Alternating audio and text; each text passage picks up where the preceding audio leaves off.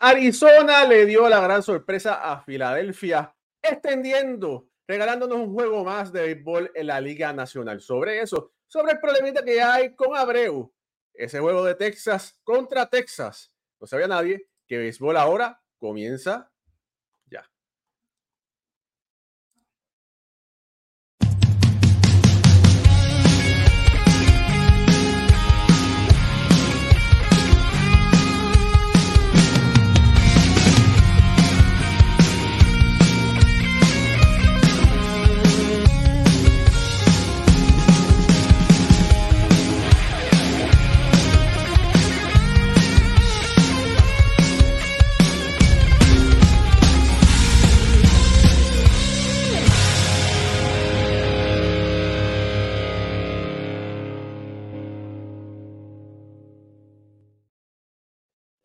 Muy buenas noches familia del béisbol, bienvenidos a otro programa más de béisbol entre amigos por aquí, por béisbol ahora. Mi nombre es Raúl Ramos, directamente desde New Jersey.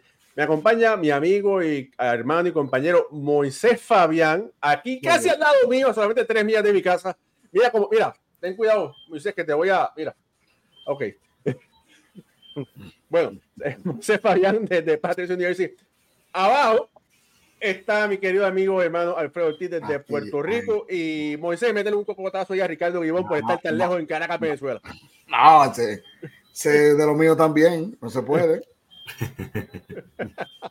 bueno, oiga, de verdad que el béisbol es un deporte maravilloso y cuando la, las personas pensaban, las personas, los fanáticos pensaban que ya Arizona estaba tirando los últimos cartuchos, dicen Nacarida del Oriente, vamos a estirar esto a un juego decisivo, un séptimo juego y Arizona derrotó a Filadelfia, se robó ese juego viniendo a la zona este, ganando cinco carreras por uno. Ricardo Gibón con las buenas noches. Bueno, para que ustedes vean que los favoritos no necesariamente son los que tienen que ganar.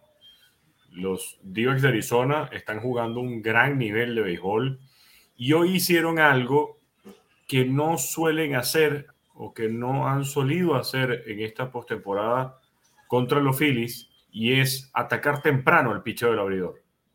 Justamente fueron eh, distintos en este juego porque, claro, están jugándose la vida o la muerte. Para ellos hoy era ganar o morir igual como tiene que ser mañana. Pero contra Aaron Nola, que Aaron Nola en esta postemporada tenía una efectividad de 0.98 con tres victorias sin derrotas, aprovecharon justamente ese picheo temprano, atacaron rápido, le hicieron tres carreras en el primer episodio, luego hicieron una más en el quinto y otra en el séptimo para un juego que quedó cinco carreras por una. No fue un juego de muchas carreras, no fue un juego de, de muchos batazos, de hecho apenas se dieron 16 inatrapables en todo el compromiso, 10 para los d 6 para los Phillies, pero fue un juego de mucho picheo y de mucha estrategia, porque va a ser interesante, dependiendo de cómo manejen o cómo manejaron este picheo el día de hoy, cómo va a ser el juego de mañana, porque justamente se plantea para mañana un duelo de openers y que sea entonces un juego de muchos, de muchos brazos, de muchas situaciones de matchup para utilizar ya sea un zurdo o un derecho o a un lanzador en específico del bullpen, porque eh, prácticamente el, cuerpo de lanzadores, tanto de los Phillies como de los Divacs, está agotado. Se tiene pensado que mañana habrá Brandon Fatt por eh, Arizona, así que va a ser un juego bien interesante, pero donde unos Divacs que hoy tuvieron a Corbin Carroll en circulación una sola vez, bueno, mañana esperan que sea un juego más activo para Carroll y para Ketel Marte, que si los d de Arizona avanzan a la Serie Mundial, Ketel Marte tiene que ser sin duda alguna el más valioso de la serie de campeonato. Bueno, mira, definitivamente un juego que estuvo básicamente de, todo el lado de Arizona, como fue, ganó Arizona cinco carreras para uno, 10 hits para Arizona, 6 para Filadelfia, dos cuadrangulares para los d 19 bases totales para Arizona versus 7 de Filadelfia. Los d se robaron 4 bases, Filadelfia una sola base.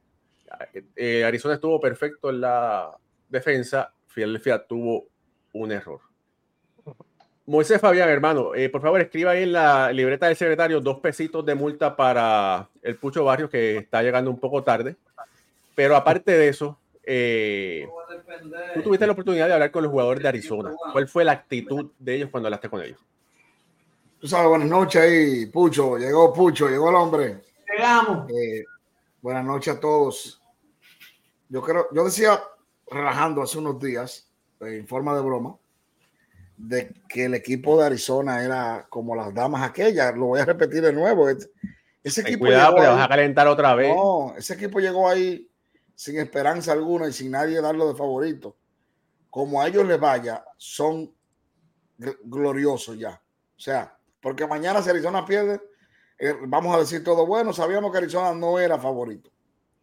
Y si Arizona gana es una sorpresa. O sea, todos estamos esperando que pase lo que pase para hacer nuestro comentario. El equipo de Arizona llegó ahí siendo todavía la gran sorpresa, porque hablar del equipo de San Diego con grandes apoyo de los Mets de New York, Bravo de Atlanta en el camino, Dodgers de Los Ángeles, todo el mundo. Y usted vuelve a pensar en el inicio de la temporada, Alfred, Ricardo, y uno vuelve a pensar en el inicio de la temporada y es imposible uno visualizar a Arizona en el momento que está ahora. Por eso todo lo que pase con él es ganancia. Y eso, me, eso decía perdón, me hablé con perdón un, momento y con Ketel, así de forma llana y con fría, hablábamos antes de la partida. Y esos muchachos están gozando el momento, están viviendo el sueño. Por eso ustedes ven la forma de, de, Gerardo Perdomo de jugar tan como los mejores. Que Termarte metiendo el bate, que todo el mundo sabe lo capaz que de hacer. Y estoy con Ricardo. Si este equipo de, de Arizona gana con este bate de Keter Marte, no hay duda de que tiene que ser el más valioso. Y esa combinación de, de, y Segunda que han hecho ellos es impecable. Thomas, su aporte también. O sea que este equipo se está disfrutando al máximo el momentum donde están. Eh, Yo creo bueno, sí, Raúl. Sigue, sigue. Dale. No, no, sigue, sigue, sigue, sigue. Tranquilo. No, no, dale, dale, dale. Este, mira, eh, la cosa con, con Arizona es que ahora mismo ellos volvieron a encontrarse, están jugando su béisbol. Lo vimos hoy, fueron agresivos, sumamente agresivos en las bases, que es algo que en los primeros dos partidos no se atrevieron a hacer, Alfredo. Incluso en el primer partido, que en los partidos que ganaron en la casa. no fueron agresivos en, en, en, las bases y esto es algo que a ellos lo, ¿verdad? Lo, los caracteriza. Y es algo que no estaban haciendo. Y hoy vimos que simplemente salieron a jugar. Eh, cuando tú tienes un Perdomo y un Ketel Marte llegándote a base, eh, es mortal por esto mismo. Porque no tan siquiera ni el Colvin, ni Colvin Carroll ha sido el factor. Eh, ha sido Ketel Marte y Gerardo Perdón. Adelante, Sí, mira, eh, mucho, lo que pasa es que cuando, cuando tú tienes que estar jugando de atrás constantemente, pues entonces la agresividad en las bases y eso, ese juego se tiene que, limitar. Y es lo que vimos de, este equipo de Arizona en los primeros juegos, donde no estuvieron, eh, no tuvieron ventaja, no estuvieron en el juego. Y, incluso los juegos que ganaron en la casa tuvieron que venir de atrás para, para tomar, para tomar, para llevarse la victoria. Y, cuando tú estás así remontando, pues tienes que ser más cuidadoso en las bases y no puedes jugar ese juego alegre de robar, de, ser más agresivo, como si lo vimos hoy, que atacaron desde temprano, tomaron control del juego, entonces pueden jugar su estilo de juego. Pero aquí hay dos claves bien importantes. Además de Marte, que usted lo ha dicho, que estaba haciendo 3.75 en la serie y con un OPS de 1025, eh, el trabajo que hizo este muchacho, Merrill Kerry, en las primeras cinco entradas que lanzó, eh, para mí fue la clave del juego de hoy. Porque este era un juego en el cual Filadelfia venía con el momentum, venían en su casa y, que este muchacho haya aguantado esa ofensiva, cinco entradas sólidas, solamente tres hits, una carrera. Y lo más importante fue que mantuvo al equipo de Filadelfia en el parque, porque en el juego anterior, como recordamos, le conectaron tres cuadrangulares el equipo de Filadelfia y en este juego pues no pudieron conectar la bola el batazo largo. Y eso para mí fue la clave, el trabajo este que, que hizo Kelly, que, que se quería quedar en el montículo cuando, cuando, cuando lo sacaron. Y así es que nos gusta a nosotros eh, ese tipo de competidores. Y, y esto fue lo que llevó al equipo de Arizona, una combinación de buen picheo, eh, ba- bateo oportuno, buena ofensiva y, y tener un juego séptimo que, que es lo que queríamos. Bueno, ahí se escucha un poco de interferencia. Miren, eh, ¿qué del Marte? ¿Qué del Marte está teniendo una gran eh, postemporada? ¿Pudiera ser el MVP? ¿Pudiera ser el MVP de esta serie? Imagínense los números que está poniendo, que hasta este momento eh, Marte ha bateado en 15 juegos consecutivos en la postemporada. Es la sexta eh, racha más larga eh, y está empatado en el sitio del puesto número 6. Por encima de él está Pat Borders, fue receptor con Toronto, a los que lo recuerdan, con 16. Michael Brantley, del 20 al 21 tiene 16 juegos. Bauer, desde el 1956 al 58, 17. El capitán Derek Jeter, del 98 al 99, con 17. Y el señor Manny Ramírez, con 17, ¿verdad? Eh, del 2003 al 2004. O sea que si Marte, si mañana hay un séptimo juego y logra bater un otro hit más, otro hit más, eh, estuviera empatando en el segundo puesto con 16. ¿Quién va? Moisés, ¿para ti Marte es el MVP o qué otro, o, co- o Sí. qué otro pelotero tú piensas que fuese el MVP? Ya eh, corroboraba con Ricardo. Yo creo que si Marte, si el equipo de, de Arizona clasifica lo que ha hecho Marte, lo que él significa para este equipo, lo que él aporta, yo creo que es el más valioso de esta serie de campeonato. Y es un jugador, señores, que Arizona lo ha cuidado muy bien por la versatilidad que tiene. Es un tipo que puede jugar la segunda base como el mejor, pero si cualquier cosa un jardinero falla, él te lo hace muy bien. Es un tipo que es un segundo bate genuino. Por la falta de ofensiva del equipo, a veces lo pone de tercero, pero la, la genialidad jugando béisbol de Ketel Marte es el segundo bate. Lo que pasa que a falta de Pan sabe, Arizona no ha tenido un power hitter como que digamos para tener un tercer bate que le empuje toda. Y a veces la usan de tercero, a veces la usan así. Hay que decirlo. Pero este muchacho Ketel Marte ha demostrado que está hecho de una clase súper especial. Mira, yo tengo que decir, y yo tú sé que ustedes están de acuerdo conmigo, que sí, Marte se lo merece, pero si yo pudiera darle el, el- el voto a alguien del MVP sería nuestro amigo Carlos Bonilla. Eh, de, ¿cómo es? De Carlos Bonilla, eh, cuidatufinanzas.com. Lo que pasa es que no se lo puedo dar porque Carlos no está jugando en la postemporada, pero bueno, si tú quieres, necesitas ayuda para preparar tu plan de retiro, aumentar tus activos, planificación de presupuesto y un plan para situaciones inesperadas, Carlos Bonilla es la persona de confianza que tú necesitas. 787-942-0860. Cuida que tiene eh, las licencias federales para ayudarte en este proceso. Alguien de confianza, alguien que te puede ayudar, Carlos Bonilla, al rescate. Ahora sí. Eh, muchachos de Filadelfia, ¿y ustedes jugadores piensan que puede ser el MVP si es que Filadelfia pasa? Houston, espera, antes de, de pasar con, con Filadelfia, Houston, eh, a Texas se va al frente, y doble de Evan Carter, 6 a 2. Por ahí vamos después. Houston, eh, se pone la cosa. Yo, yo veía la, la risa de Pucho y ya le estaba escribiendo, preguntándole si ya estaba viendo el juego por la risita Ocho. que tenía puesta. Oh, mira, está 8 a 2, Pucho. Ahora hasta 8 a 2. Yo creo que la cosa. Yo- se, se que le van a cantar las mañanitas temprano a. Es que con Ahí base llena, Evan Carter pegó doble y después Adolis García pegó sencillo y trajo las otras dos más. Adolis tiene cuadrangular, eh, perdón, sencillo, cuadrangular, sencillo. Pero un sencillo Mira. largo ahorita, porque fue un sencillo a la pared. Que Sí, rompió. por quedarse, igualito. por quedarse mirando la bola.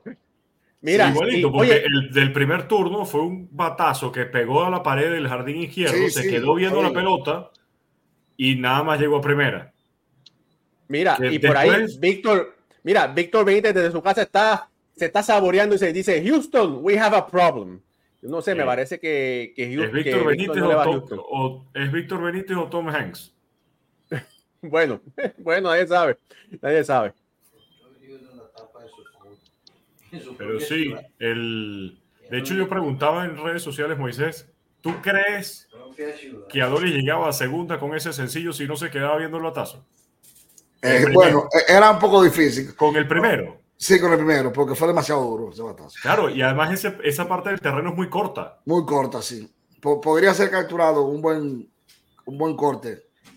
Sí, pero el, el, asunto no es si llegaba a, a segundo o no, es que tienes que jugar fuerte todo el tiempo. Claro, y, y el mismo, el mismo comportamiento repetitivo de este mismo jugador el que, el que entonces pues, desluce un poco todas las cosas buenas que está haciendo en el terreno de juego.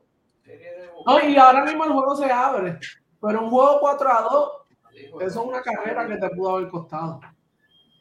Obviamente, es, como estaba viendo el otro día en, el eh, en comentaristas que yo sigo, eh, que él dice, él le jugaba fútbol y le dijeron que él tiene que falló ciertas cosas y él le dice al dirigente, pero ganamos. Sí, pero a mí no me interesa. Si yo, yo gano, pero quiero ganar bien también. So, Entonces, son cosas que tú obvias porque te llevan la victoria, pero pasan en momentos grandes y es como tú dices, Alfredo. Ahí es que tú dices, pero es que lo viene haciendo hace tiempo. Pero, pero fíjate, te voy a decir una cosa, pero Adoli es un gran competidor. Ah, no, claro. a veces, sea, es un gran competidor, tiene todas las herramientas. Eh, yo creo que él a veces underperform, como dicen, porque tiene, defensivamente es muy bueno, tiene bastante poderes rápidos.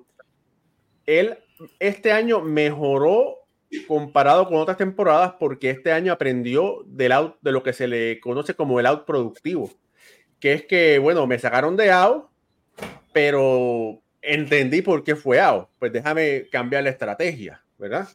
Y eso me lo dijeron a mí, pero también se lo dijeron a Moisés cuando estuvimos cubriendo a los Texas Rangers aquí en, Nueva York.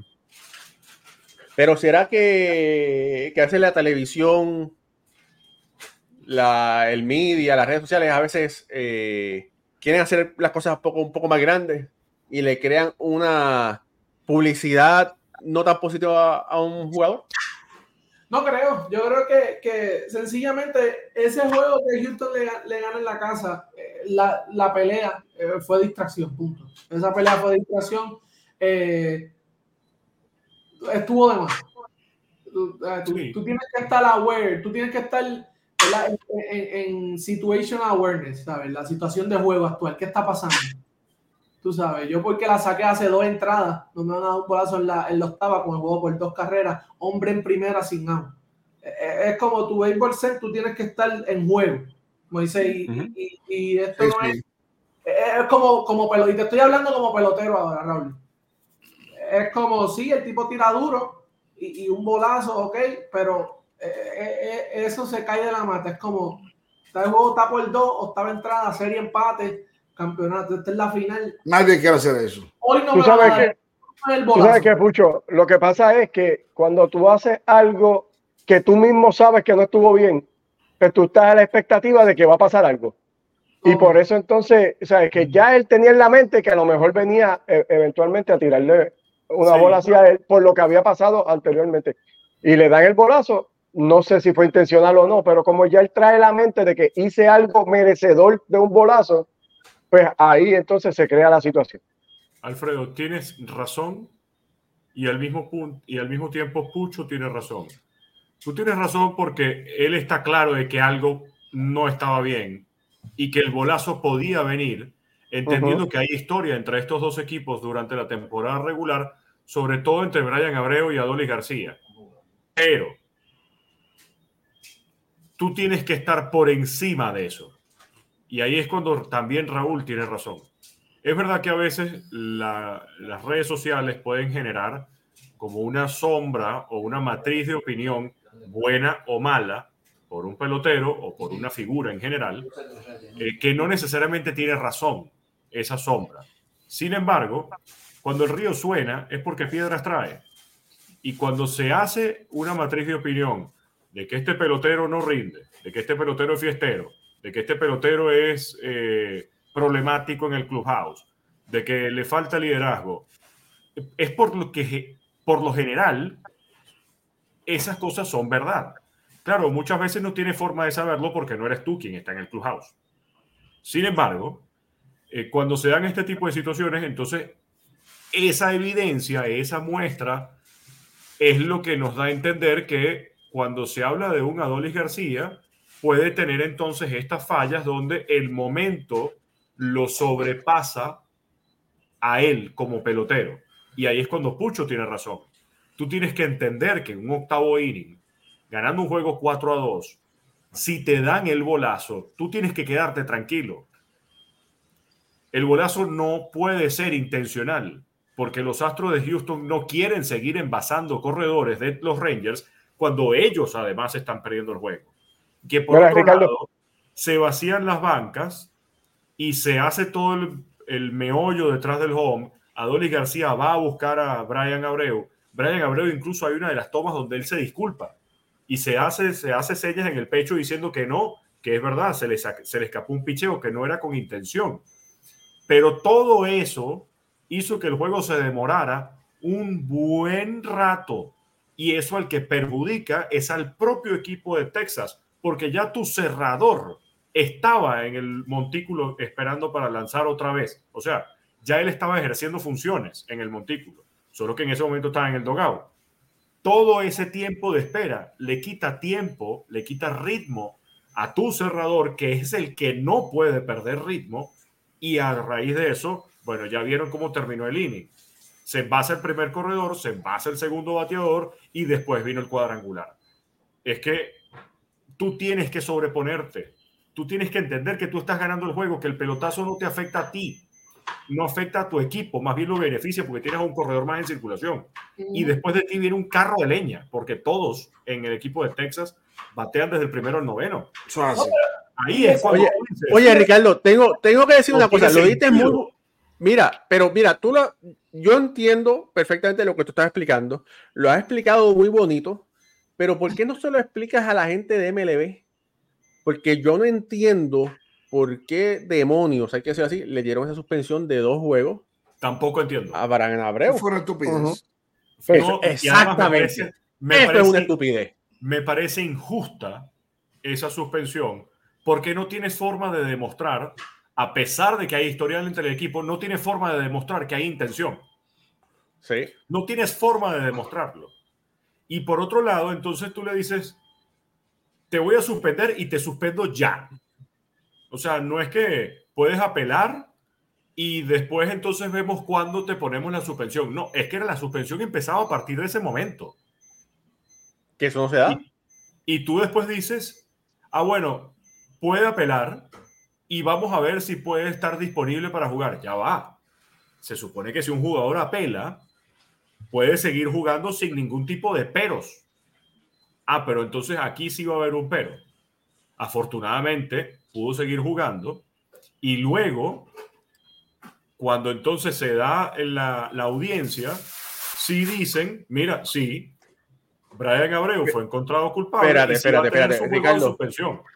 Ricardo, dame un segundo. Mira, eh, Mike, mira, eh, hermano, yo creo que te fuiste de control como el lanzamiento de, de Abreu.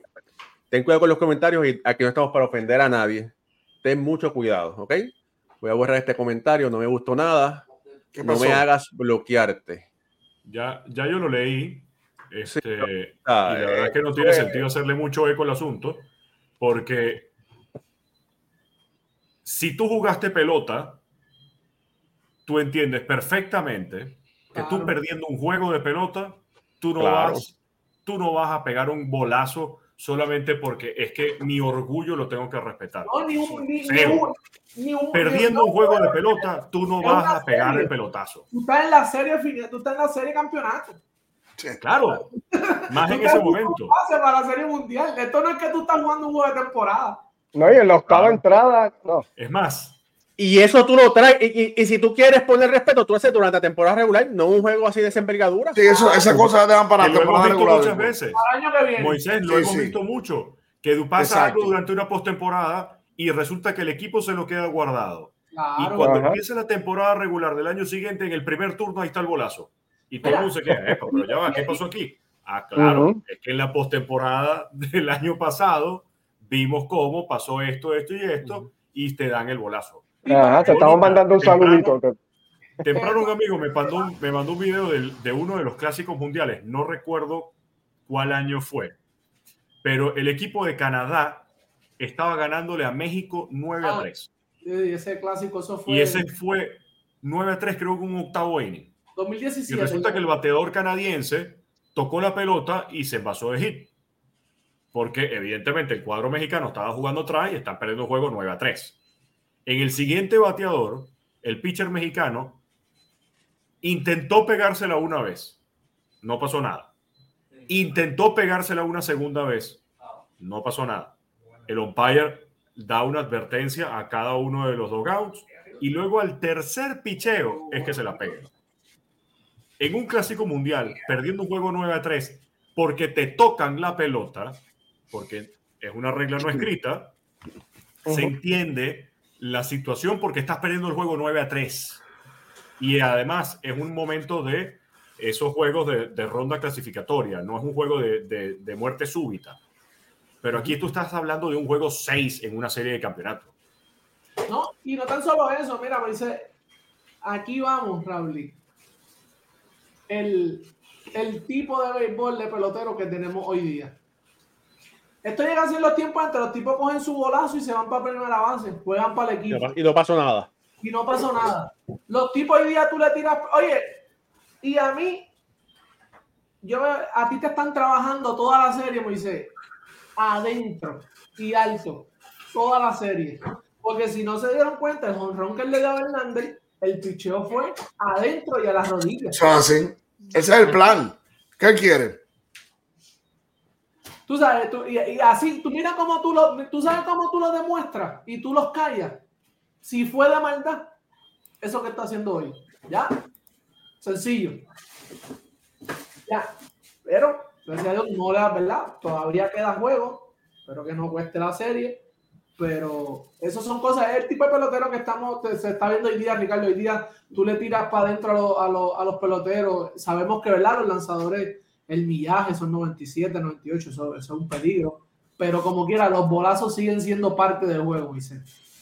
Tú no, eso, Sí. eso es, tienes que irte a jugar de Y no los van a ping-pong. poder quitar tampoco. No, nadie. Eso, eso, eh, y eso es de las cosas que controlan muchas cosas también. Sí, claro. Y el que no ha jugado tiene que saberlo.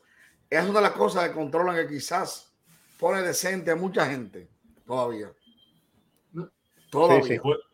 Po- Podemos no estar de acuerdo en muchos pelotazos. Entendemos que es un peligro, porque además, tal cual como lo decía, y además la, la- lo dijo exactamente así Dusty Baker en la rueda de prensa después de ese juego. Cuando te lanzan un proyectil a 97 millas por hora, tú puedes entender el riesgo que eso implica. Pero el, el bolazo sigue siendo parte de una cultura del béisbol que cuando no tienes forma de encontrar justicia, ya sea conversándolo, ya sea que el manager diga algo o que el manager les ponga disciplina a su pelotero o que el umpire eh, sancione una actitud eh, no deportiva, porque tú no, en el béisbol no es como en el fútbol americano, que tienes el, on- eh, la actitud no profesional.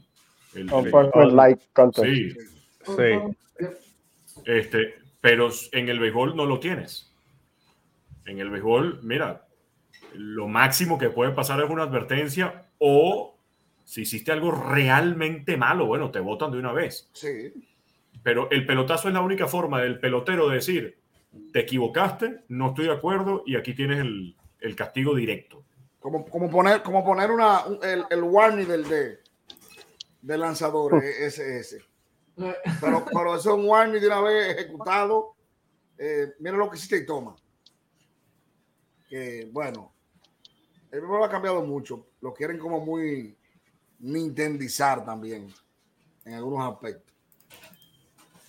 Bueno, por eso es que mucha gente ha dicho que, que el, el- bueno, algunos peloteros retirados no ya no miran el béisbol porque dicen que les aburre, ¿verdad? Pero de hace unos, unos años para acá ya ha sido un tabú para un lanzador picharle adentro a un bateador. ¿Sabes que yo me encontré raro? se siente, Sí, se siente. Cuando, que yo me encontré raro una jugada cuando, cuando Harper tuvo la contusión en el home play con el catcher de Arizona. Yo pensé que Ajá. iba a venir una suspensión o algo porque ya eso no se puede. Y eso que no fue adrede, que fue algo que pasó fortuito, un encontronazo entre el catcher Moreno y Harper que le dio la quijada con el brazo.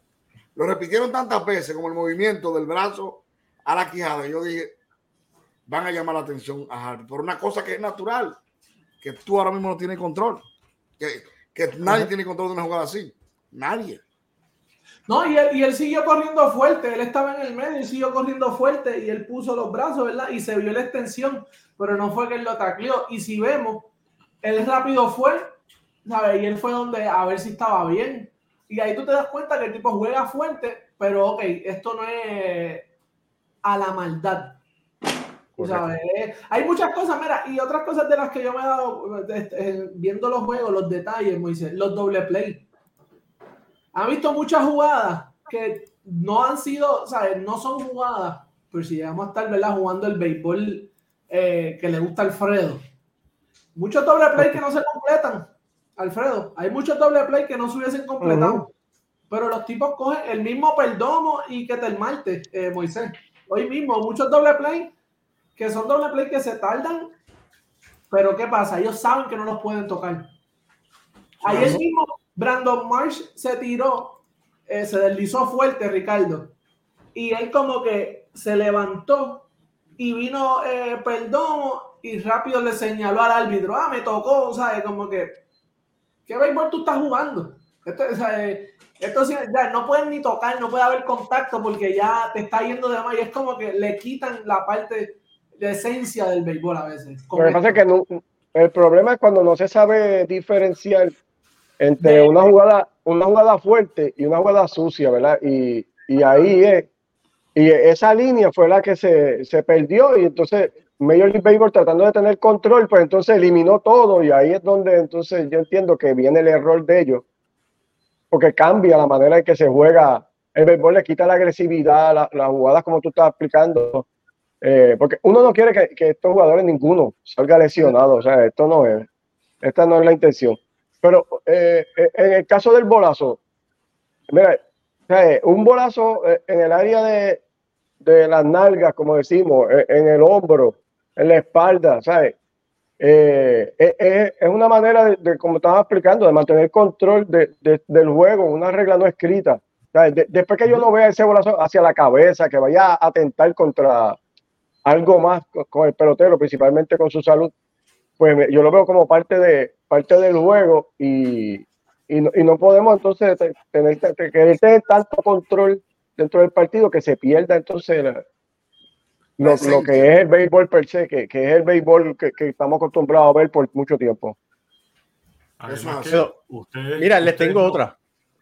Ah, adelante, Ricardo. No, O sea, que si vas a decir ven- algo, pero... Ustedes no ven tres pelotazos a propósito en un mismo juego. No, eso. Se, No. se da el pelotazo una vez y queda hasta ahí. Ya después. ¿Cuántos juegos en la temporada hay? 162 multiplicado por todo. Y pasan 5 o 4 al año. O sea, Sí, eso es una cosa cual. que. Eso, eso percata minuta, diría yo. Y es un tema que. Y, no y yo, mira, yo no estoy, y yo le he dicho muchas veces aquí, yo, a, a mí no me gusta el, el perreo excesivo este, ¿verdad? Pero, pero sí voy a decir algo a favor de García. Sea, en, en un momento tan grande como ese, eh, el pararse y, con- y conectar ese batazo, te digo, hasta yo hubiera tenido una reacción de emoción porque, o sea, eh, está conectando un batazo que está llevando a tu equipo a las postrimerías de una serie mundial. Y, y hay que entender esa parte también porque siguen siendo ellos seres humanos, tienen emociones y todo eso, tú sabes. Lo que pasa es, lo que pasa es que no se pueden salir del, del control. Tu celebración debe ser una que no pase la línea de, de entonces tratar de humillar al contrario. No, y, y- y yo lo que tengo con el problema con todo esto, Ricardo, que a veces yo es como que, pero ¿por qué? Es porque vuelve el béisbol, Moisés, mono, mecánico. Los peloteros No, no. se vuelven mecánicos, Raúl, y los peloteros no. Tú los ves que pierden los instintos. ¿Por qué? Porque todo es rutina, todo es acostumbrado, todo es mecánico. Y ahí los vemos a veces cuando viene una jugada de toque, cuando viene algo que los saca de, de la rutina, se vuelve, tú dices, pero estos tipos, el mismo ejemplo que Tel Marte, ¿desde cuándo? Que Tel Marte no tira un, un, un no hace un, un, un este, Ricardo, y tira home play. Pero esas son jugadas que en práctica esos tipos ponen la bola en el pecho. Sí. Claro. Y ahí en juego, contra el piso, fue, botó la bola. Y, todas estas cosas, y es que no, no, no son parte del juego ya casi. Y, y estos Raúl, a veces yo digo que los toques, estas jugadas sacan a los tipos de, de, de, de su zona de ¿De confort. concentración? Sí. Mira, por ahí eh, Iván Hidalgo con un comentario muy interesante. Dice que esta serie se está convirtiendo en, la- en el moderno Nueva York contra Boston, ¿verdad? Eh, una serie, una rivalidad del mismo estado. Que gane quien gane, de verdad que va a ser una serie muy interesante en años, por, en años venideros. Por ahí. Bueno, si Texas, Eh, mantiene, porque Houston lo ha hecho por siete años. Bueno, claro. Si, si no Texas lo mantiene, pero Yo, Pero fíjate, las inversiones que hicieron, las inversiones que hicieron de Corey Seager, las inversiones que hicieron de Marcus Siemens, bueno, las inversiones que han hecho detrás de esos jugadores, esperemos que, mira, por el bien del béisbol, ojalá que lo puedan mantener. claro. Sí, claro. Pero yo no lo llamaría rivalidad todavía, Ricardo. No, yo tampoco. Yo tampoco. Me parece que eh, me parece que son un enfrentamiento bonito porque comparten el mismo estado en los Estados Unidos y quedan relativamente cerca. Es como ver es como ver un enfrentamiento entre los cachorros y los medias blancas, eh, salvando que ellos sí comparten la misma ciudad. Pero llamarlo rivalidad per se, No, todavía no hay. no, no tanto y, y que eh, sí son rivales de división, eh, se ven muchas veces durante, durante la temporada, pero no me parece tanto así como, como para catalogarlo como puede ser la rivalidad entre los gigantes de San Francisco y los Yo te voy a decir una cosa, tú yo te voy a decir una Mucho cosa. menos Los fanáticos, mira, los fanáticos de los Texas Rangers piensan que esa, esa rivalidad, pero los fanáticos de los de Houston dicen que qué. Bueno, momentánea, momentánea, entonces, de momento. Claro. Claro, pero bueno. eh, Ha sido una serie por- muy bonita, eso sí. Sí, claro, muy interesante. Mira, oye, otra cosa que quería traer a colación. A colación. Mark Scherzer re- eh, regresó, pero no lució tan bien como quizás lo hubiese querido. Eh, tiró 42 lanzamientos, 30 para strike, permitió dos carreras. Voy a buscarlo por aquí la línea. Sí, Dos entradas y dos tercios, creo que tú. Dos entradas de dos tercios, cuatro hits, dos carreras, dos carreras limpias, dos bases por bola, ponchó a dos y permitió un cuadrangular. Eh, ¿Será este el final de Mark Scherzer? ¿A, a cómo salieron? No creo que sea el? Max Scherzer, pero bueno, del, del pelotero, del lanzador dominante que era. ¿Ya es uno del montón? Yo creo Calcúlame que. ¿A cómo salieron? ¿A cuánto? O sea, oye, salieron a filete piñón re- re- el regalo de, de Luis Ángel Acuña a los Mets. Y bueno, sabrá, sabrá Mira, Moisés, no el inning, el lanzamiento. El ¿A de lanzamiento? ¿Cómo salieron? Fíjate, a eh, 42 lanzamientos, salió como un milloncito por lanzamiento. Wow. Mira, lo lo, que así, sí, ¿verdad? lo- lo que sí que nos trae esta serie quizás es que siempre lo hemos hablado, los playoffs se caracterizan por buen picheo, buena defensa y, y, y tenemos aquí un equipo de Texas que eh, son guiados principalmente por su ofensiva. Mm, El picheo de ellos no es un picheo que sorprenda a nadie ni, ni asusta a nadie. Montgomery está haciendo un excelente trabajo, pero no es un lanzador que tú digas, mira, este es un ace que tengo aquí. Eh, y Ovaldi ha sido otro lanzador en la postemporada, pero en la temporada regular tampoco fue un, un buen un pitcher así dominante. Y, y no tiene más nada. Eh, Scherzer es el tercer abridor, no llega ni, ni, ni tres entradas. Entonces, eh, eh, es un picheo bien mediocre con una ofensiva espectacular. Y a diferencia de, de- de muchos años, ¿verdad? Que hemos visto los equipos entonces guiados por otra, otra serie de, de, juegos, más defensa y picheo. Pues quizás estamos viendo un cambio donde, donde la ofensiva va a tomar control ahora de, de los resultados. el otro día yo estaba viendo los números, Moisés, y yo pensaba eso mismo que, que, que tú dijiste, Alfredo. Yo decía, pero ¿cómo esto es posible? Esto es un equipo que el, el, el lanzador de bullpen, Moisés, que tiene mejor efectividad en la postemporada, tiene 2.33, Raúl.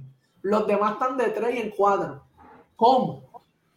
Ver, Mucho bateo. ¿Cómo? ¿Cómo? Porque tú no te explicas. Y, Sí, sí, sí. y diciendo lo de Max Scherzer, o sea, Max Scherzer en postemporada, él todavía le quedan innings eh, para, la, para la temporada regular. En la postemporada, la mejor temporada que la ha tenido Ricardo es la del 2019 con, con los Nacionales de Washington. Eh, de ahí en fuera, es un lanzador que tiene 3 y 15 eh, de por vida en la postemporada, efectividad de 3.50. So, Mira, por ahí, mira, por ahí el primo, saludos al primo y a la prima. Dice, Scherzer es de serie regular y más nada. Y verifícate el dato. Mira, verifícate el dato. Dice, Giovanni y Montgomery están 6 y 0 y la otra parte de la rotación 0 y 1. Así que eh, da mucho que hablar, ¿sabes? Hay, hay, hay, hay peloteros que tienen su año grande. Este es el de Ovaldi. Ah, sencillamente. Y, y recuerden siempre cuando mencionen a Montgomery, recuerden a la gente de New York, que fue el mismo que cambiaron por que fue el hombre de aquel cambio. Yo creo que Cashman se sueña con él. Con Moisés, pero, pero Giovaldi lo ha, lo ha hecho anteriormente porque te acuerdas con Boston Claro. en Con Boston, postemporada. O sea, en, en- en la temporada regular era un pitcher normal, pero en la, Sí, en la temporada se crece, es un pitcher de, de playoffs. Y lo ha Y hecho otros que- años y Y eso que la velocidad de, de Scherzer se ha mantenido constante desde el 2019 para acá. O sea, no es un tema de velocidad en sus picheos. Sí, él, él es más control del slider, Ricardo, porque este es el lanzamiento de él. O sea, cuando el slider es el lanzamiento de, de Scherzer de sacar los out grandes. Y si no tiene control de ese picheo, pues la recta se ha mantenido. Hoy, la, hoy estaba en 95-96. O sea, estaba Pero entonces el control del slider es, lo que le falla. Entonces lo hace un pitcher de un lanzamiento nada más y ahí es que le están dando. Si, si no tiene los lanzamientos alternos funcionándole, que es lo que ha tenido últimamente, pues entonces no, no es igual de efectivo. Bueno, hoy Mira, déjame pasar rápido. Eh, déjame rápido por ahí, mira, saludos a Waldemar Ramos que está conectado, José Gregorio, Jiménez Ramones, Víctor Benítez, Iván Hidalgo, Tali Talavera desde Colorado, William, Wilmer Carucci desde Bogotá está conectado también, Rabel Suárez Peña, dice, lo dije, Hey. Texas y Phillies. Ravel, el hermano Ravel, allá en, en- aquí en, en New Jersey, pero vive ahí como a tres minutos del puente de Filadelfia. Ravel Ramos, que es colega, tiene 715 Sport, una página, la Mole, la Mole Sport, y que cubre los files de Filadelfia todos los días. Ahí. Un saludo para Ravel. Un abrazo. Saludos por ahí. Francisco Peña, saludos, Víctor Benítez, Jaime de Izal con sus dos pesitos. Mira, Newton Fabián, el, el cachetín, el primo, El ¿verdad? primo, el Mopri Newton, Eduardo no, Fernández González. No le baja, no le puede bajar. Aníbal Rodríguez, también saludos por ahí. Santos Semilla, saludos hermanos.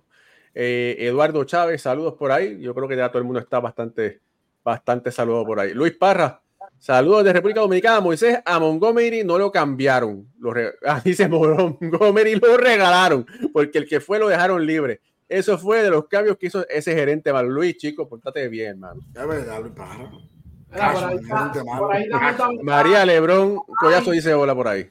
Es mami, esa es mi mamá, bendición. Ah, saludos. bendiciones, bendiciones, doña María. Desde Wisconsin, desde Milwaukee. Ajá, Sí. muy bien. Y muy bien Pucho pidiendo la bendición. Claro. Sí, sí. Oye, Pucho, ahora la pregunta es porque dicen que Milwaukee es la capital del queso y de la leche. ¿Tu mamá tiene una vaca amarrada en el patio de la casa? No, pero ma- mami, sí, él, él abre esa nevera y ahí está la chuleta, Moisés, y el, y el, y el queso. Pero, pero, pero yo, yo, estoy- yo desde niño estoy equivocado. No son los cerveceros que son de Milwaukee, ya no hay mucha cerveza que hay. Bueno, pero, Esa es la otra nevera. Pero-. Ah, pero también hay mucha leche y queso, porque vean el sombrero que le dieron a Miguel Cabrera cuando fue a, ok, sí. A Milwaukee. A Moisés no, a Moisés no le interesa, No me interesa ese tema. queso. Me interesa el equipo, los cerveceros. no. Ay. Ah, bueno, se, se come, gana el que gane, pero bueno, se pasa bien. Ah, mira, y doña María dice, y el bacon también. Hay bacon, está bien, ya, ya por ahí, Mira, ya, ya está creo, que, ahí. ¿cómo es? creo que me voy para Wisconsin. Es bonita, bonita ciudad. Mira, eh, Corey Seager está a un triple para el ciclo. ¿usted se imagina eh, que lo puede lograr? Fíjate, en esa serie de Texas y Astros, de ganar Texas, eh, posible candidato del MVP, hay que decir que podría ser Adolis. Sí. Podemos Sí, decir claro. que Corey Seager, ¿verdad? Eh, hay que eh, Montgomery pudiera ser, eh, eh, ¿cómo es? Otro, otro, otro jugador. Y Ovaldi pudiera ser otro jugador. Sí, en, en el caso de, de, la serie de campeonato de la Liga Americana está más difícil porque vean que Texas tiene los dos. Es decir, Texas ha tenido muy buen picheo que ha sabido contener a una difícil ofensiva de los Astros de Houston, pero también han respondido muy bien con el bate. El hecho de tener seis juegos consecutivos a Dolly García con por lo menos una carrera impulsada es algo impresionante. Y ver lo que también ha hecho Corey Seager, lo que ha hecho Evan Carter, el jovencito que en el primer juego se tiró esa atrapada espectacular en el jardín izquierdo y después conectó el, doble que trajo la primera carrera del juego y fue Leody Taveras el que trajo el primer cuadrangular de la serie. Uh -huh. Es complicado escoger un MVP dentro de Texas porque tiene todo. Ni hablar de Harold Chapman, que también ha estado intransficable cuando lo han traído desde el montículo, desde el bullpen. Para mí, yo creo que es como tú dices, Van Carter ha sido pieza clave.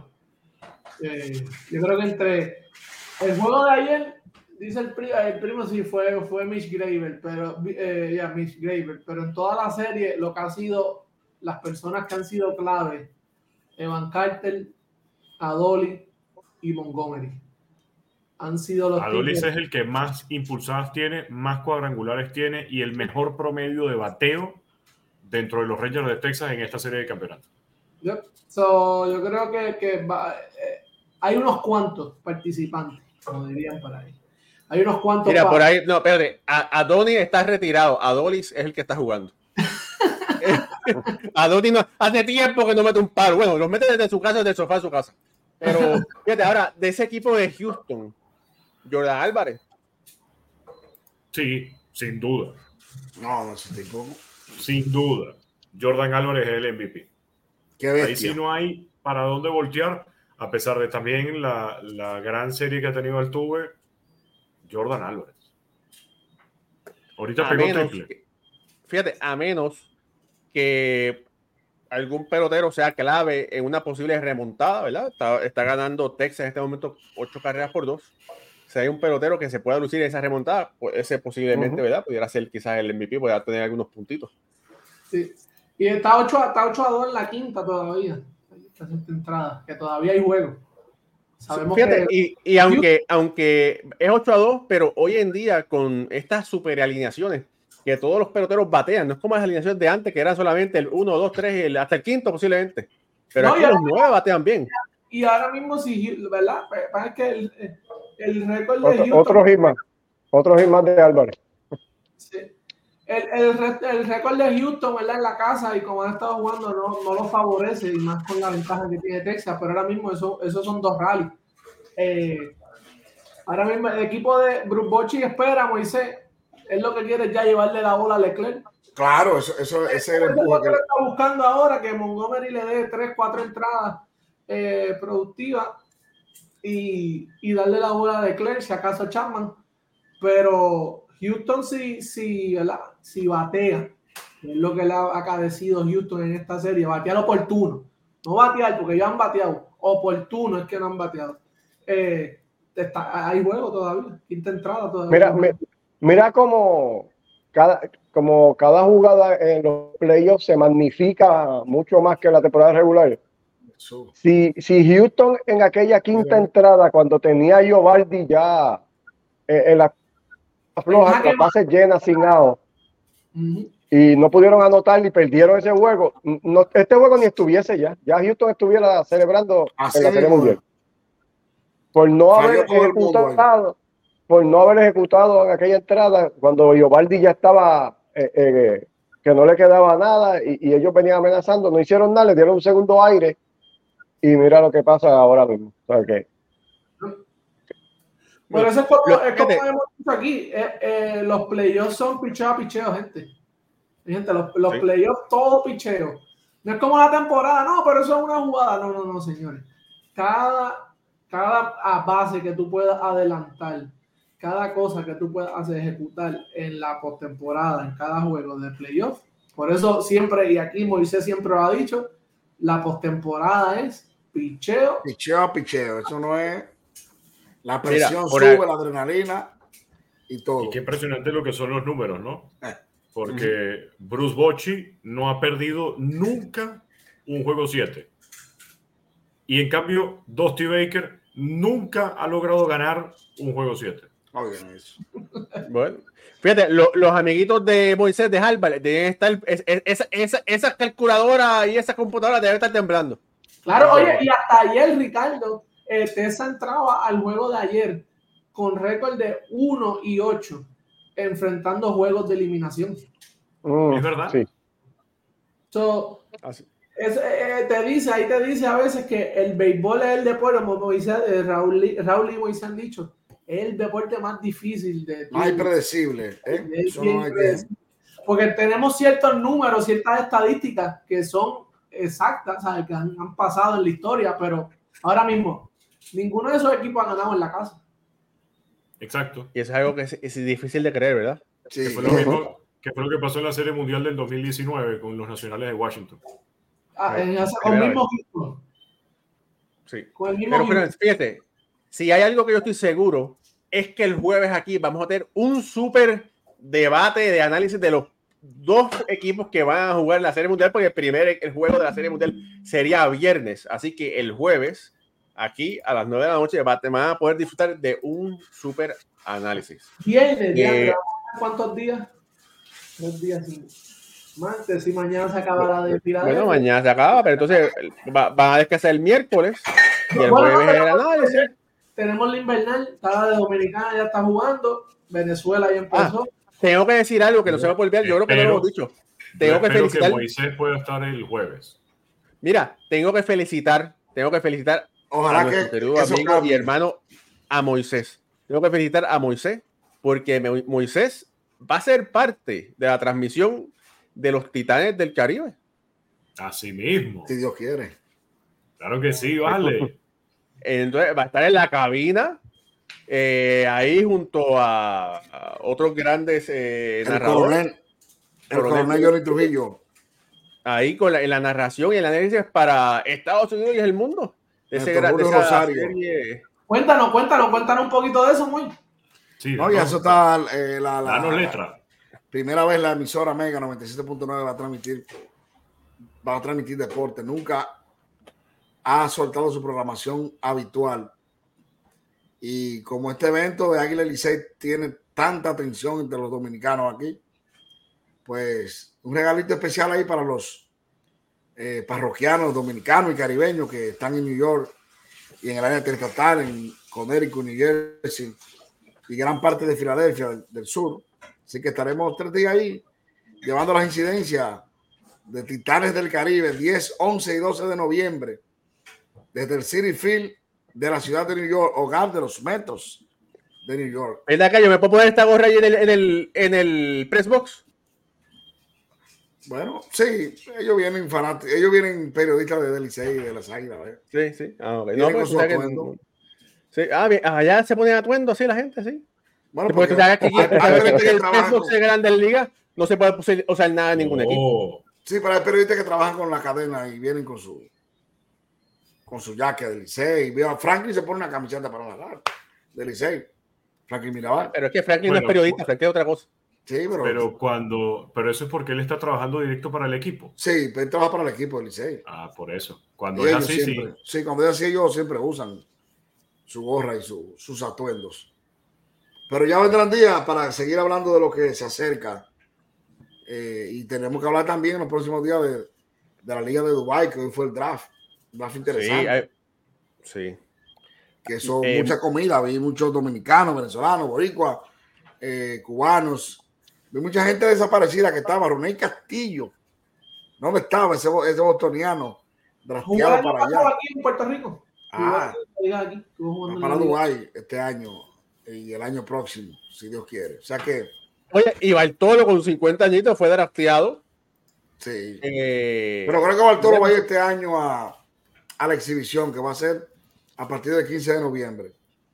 Es lo que creo. No creo que Bartolo vaya a jugar el año que viene, porque son 62 partidos Y no creo que él te ahora lo de Pablo Sandoval, Marte, eh, Didi Gregorius, Luis Rosario, eh, muchos, muchos jugadores ahí. Eh, eh, Moya, Stevie Moya, jugadores que están, que se de Japón.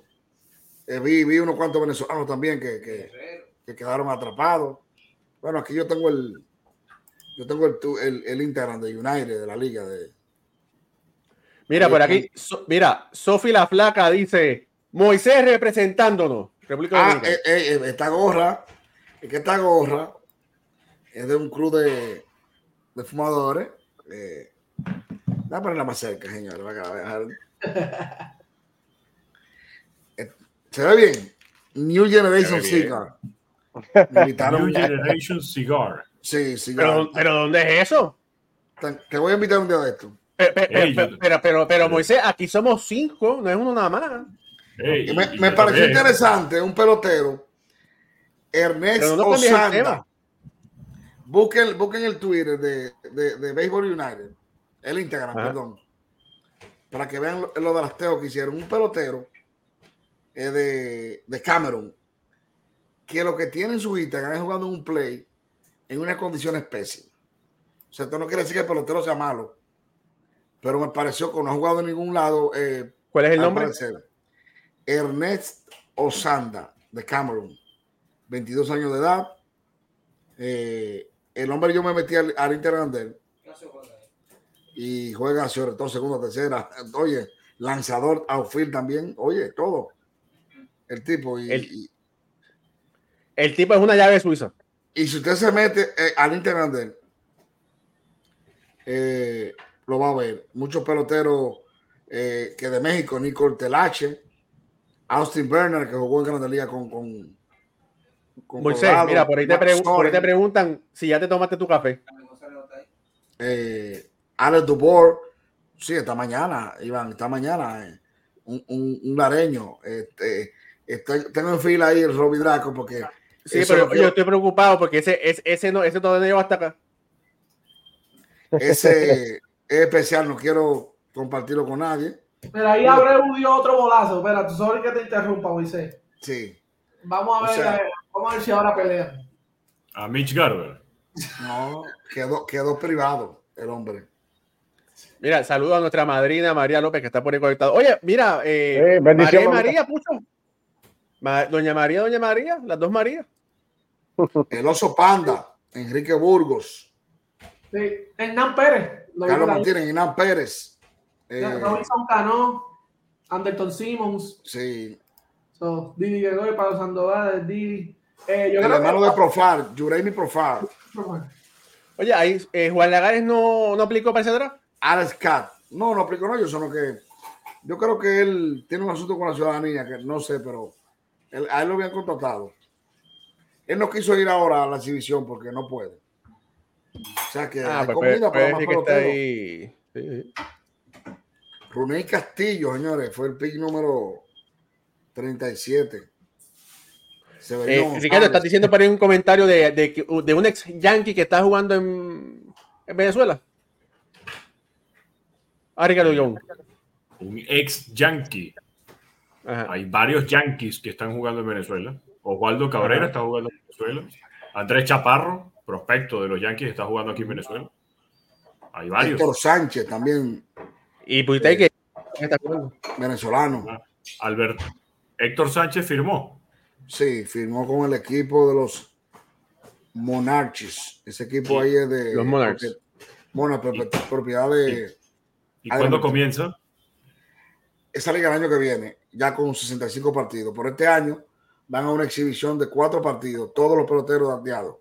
Le van a enseñar Dubai, eh, en los países que va a estar jugando. Son interesante, cuatro países. Porque, interesante porque Héctor Sánchez está activo jugando en las Águilas del Zulia en estos momentos en la Liga Venezolana. Pero mira, está interesante esto. Mira, Iván Hidalgo con un comentario interesante dice: probablemente Yaciel Puy pueda jugar en esa liga. Sí, porque ellos van incluso. Ahora está en la parte técnica del equipo, nombrando los scouts de área internacional y uh -huh. todo eso. Y eso seguro para el invierno van a tirar. Bueno. Nada, familia. Oye, eh, Moisés, por favor, eh, ve al cuarto de tu mamá, ve buscando la bola de cristal. La vamos a necesitar aquí el jueves sin falta. No sé cómo vas a hacer, pero esa bola tiene que estar aquí sí o sí. Así que Moisés Fabián, Moisés Deporte, Moisés Cafecito, despide este show, por favor. Bueno, señores, para Alfred Ortiz, el hombre que me mandó una taza bellísima y que todos los días estoy disfrutando. Pucho Barrios, desde Venezuela, Ricardo Gibón. Y desde Emopar a 3 millas punto uno, Raúl y Ramos, nuestro señor director, y Moisés Fabián, le dice que buenas noches, buenos días, buenas tardes, Dios le bendiga. Amén. Amén. Se les quiere, suscríbase a nuestro canal y dé like a esta transmisión. Hasta la próxima. Thank you.